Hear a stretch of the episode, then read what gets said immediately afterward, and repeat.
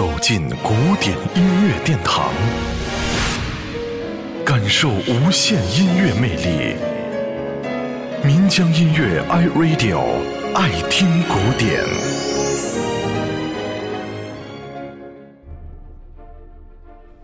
如果要一位粗通音乐的人说出历史上最最著名的安魂曲，恐怕十有八九都会回答莫扎特的安魂曲。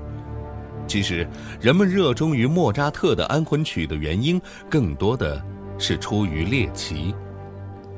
一七九一年，莫扎特与妻子康斯坦采一起到布拉格参加自己的歌剧《迪托的仁慈》的演出，所有的神秘故事都是从这里开始的。某一天的夜晚，有一位神秘的使者造访了莫扎特。他约莫扎特为一位匿名的委托人创作一部安魂曲，并先付了一半的酬金。这位信使穿着着一件灰色的斗篷，使得莫扎特顿生莫名的反感。而到了八月底，莫扎特夫妇回到了维也纳之后，信使再一次的出现，逼催莫扎特交稿。莫扎特当时的身体状况非常的糟糕，病中的人容易产生一种宿命感，或是许多健康人所不能够理解的怪念头。莫扎特有一种不祥的预感，那黑衣人就是他索命的民间使者，而安魂曲将是自己的临终绝笔。现在。让我们抛弃所有的传闻，回归到历史的事实当中。在生命的最后一年中，莫扎特疯狂的作曲，但安魂曲的创作一直被他所搁置。莫扎特只是在其他的作曲活动的间隙当中，才会偶尔的写上几段。就在他去世的前几天，他强打精神又写了几段安魂曲的音乐。并且将创作的意图向他的助手许斯迈尔做了交代，直至十二月五日的凌晨，莫扎特去世。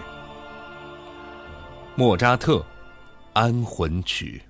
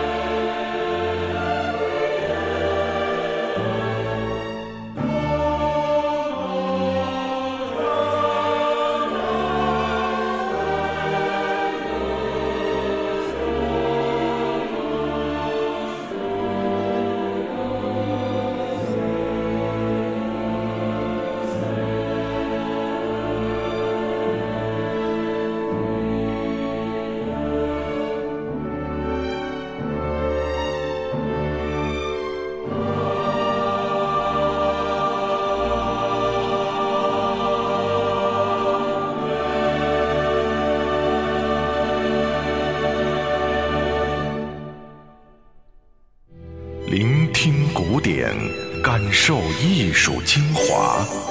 爱听古典，由岷江音乐 iRadio 诚意制作。